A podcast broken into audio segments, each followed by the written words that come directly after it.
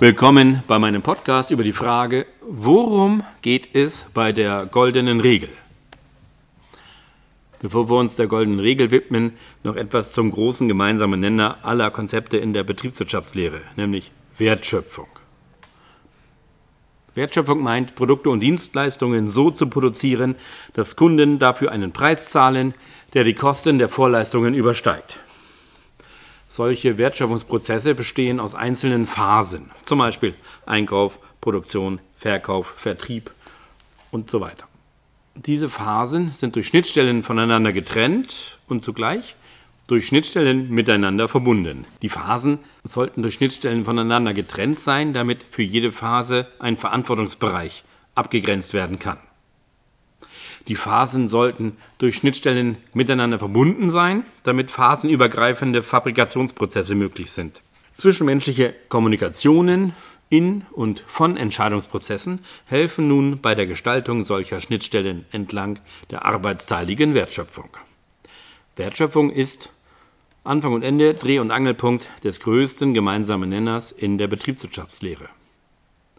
Diesem Sinn wenden wir uns nun der goldenen Regel zu.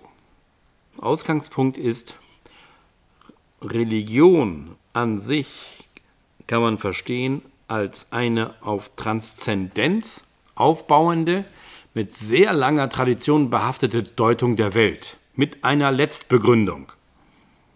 Diese Letztbegründung ist meist in heiligen Schriften niedergelegt. In Religionen gibt es eine Letztbegründung, während beim Trilemma gezeigt wird, dass die Letztbegründung bestenfalls im Commitment des Abbruchs des unendlichen Regresses zu finden ist. Bei Religionen gibt es zumeist eine Letztbegründung, die so ist, wie sie ist, und jeder, der dieser Religion anhängt, nimmt diese Letztbegründung hin als letzte Begründung. Schaut man sich die religiöse Vielfalt auf der Welt an, so ergibt sich als weit verbreitete Religion einerseits das Christentum, der Islam, das Judentum, der Hinduismus, der Buddhismus, Konfuzianismus und der Taoismus. Die einzelnen Religionszweige haben unterschiedliche Anhänger und sind auch unterschiedlich alt.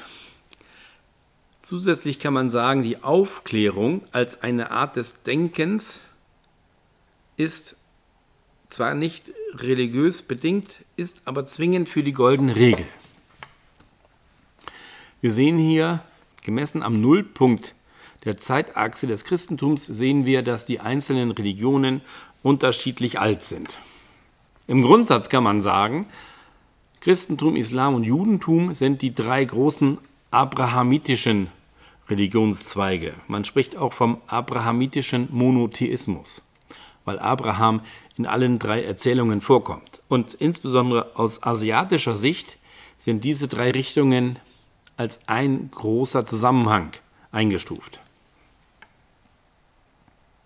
Andererseits kann man Buddhismus, Konfuzianismus und Taoismus als die drei Lehren im chinesisch-asiatischen Kulturraum betrachten. Die Aufklärung ist dann erst so circa 1800 nach aufgekommen und hat dann seinen Siegeszug angetreten. Der Inhalt der goldenen Regel, nämlich behandle Menschen so, wie du selbst behandelt werden möchtest, ist in all diesen Religionen vertreten und auch in der Aufklärung vorhanden. Allerdings ist es so, dass in den Religionen der Inhalt der goldenen Regel immer eingewoben ist in einen bestimmten Gesamtzusammenhang der Bedeutung von Leben und Tod, Bedeutung von Vergänglichkeit und der Wirkung von Transzendenz. Immanuel Kant leitete am Anfang der Aufklärung seinen berühmten kategorischen Imperativ, auch Sittengesetz genannt, ohne irgendeinen Bezug auf eine Transzendenz ab und widerspricht dabei keinem religiösen Bezug. Kant formulierte es so, handle so, dass die Maxime deines Willens jederzeit zugleich als Prinzip einer allgemeinen Gesetzgebung gelten könne. Es geht hier um die Maxime, nicht um den Willen an sich. Das hört sich gut an, aber hat einige Problemquellen in sich verborgen. Denn zur Anwendung der goldenen Regel bedarf es von den Beteiligten geteilte Werte und Normen. Religionen verbinden die goldene Regel mit einer Sicht von der Welt. Philosophische Schulen verbinden die goldene Regel auch mit einer Weltsicht. Der kategorische Imperativ von Kant hingegen verbindet die goldene Regel mit der Übereinstimmung des eigenen Willens mit dem Willen eines jeden vernünftigen Wesens. Der kategorische Imperativ verbindet die goldene Regel auch noch mit der Pflicht, verstanden als Notwendigkeit einer Handlung aus Achtung für das Gesetz. Einziger Maßstab ist also die subjektive Sicht des vernünftigen Willens. Und hier haben wir die hauptsächliche Schwierigkeit bei der Herleitung der Begründung des kategorischen Imperativs. Ein vernünftiges Wesen kann es zum Beispiel bewusst ablehnen, nach Falcos Sicht des vernünftigen Willens behandelt zu werden. Wenn Falco ein Frühaufsteher ist und es vernünftig findet, früh aufzustehen, kann es trotzdem sein, dass der Wohngemeinschaftsgenosse ein Spätaufsteher ist und es vernünftig findet, spät aufzustehen.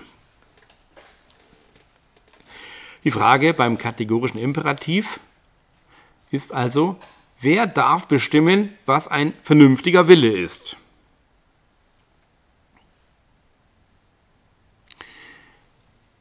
Wir kommen also zu der Erkenntnis, die goldene Regel basiert immer auf einer anerkannten Rechts- bzw. Sittlichkeitsordnung.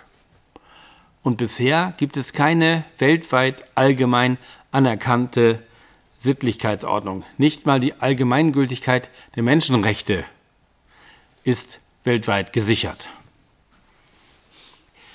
Die Anwendung der goldenen Regel, egal aus religiösem Bezug oder von der Aufklärung und dem kategorischen Imperativ her, die Anwendung der goldenen Regel bedarf einer hypothetischen Grundfrage, nämlich was würdest du sagen, wenn du in der Lage des anderen wärest? Bei strengster Beachtung der goldenen Regel, ohne jedwede andere Regeln, müsste allerdings der Vegetarier zwingend verhungern. Er dürfte keinerlei getötete Lebewesen, weder Tier noch Pflanze, essen, weil er selber nicht getötet und nicht gegessen werden möchte.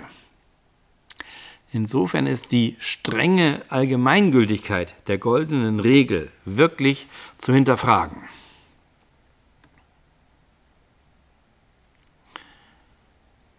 Wenn wir also die Frage anschauen, wie sollen Menschen miteinander umgehen.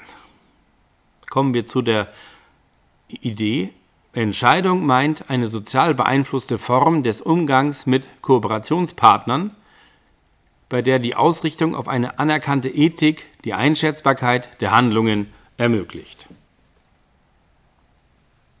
Als Zwischenfazit können folgende Arbeitsthesen dienen. Kant leitete seinen kategorischen Imperativ ohne Bezug auf eine Transzendenz ab. Er hat den kategorischen Imperativ in zwei Hauptformen formuliert, nämlich erstens, handle so, dass die Maxime deines Willens jederzeit zugleich als Prinzip einer allgemeinen Gesetzgebung gelten könne. Zweite Form, handle so, dass du die Menschheit sowohl in deiner Person als in der Person eines jeden anderen jederzeit zugleich als Zweck, niemals bloß als Mittel brauchst. Und das ist für die Betriebswirtschaft entscheidend. Denn Ressourcen ist eine betriebswirtschaftliche Vokabel und meint Mittel zum Zweck.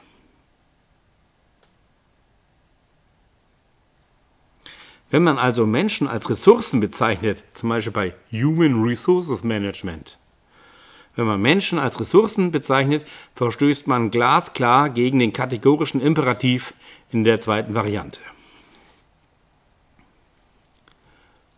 Die goldene Regel basiert auf einer von allen Beteiligten anerkannten Ordnung. Ohne diese Ordnung funktioniert die goldene Regel nicht. Und es gibt zurzeit keine weltweit anerkannte Ordnung.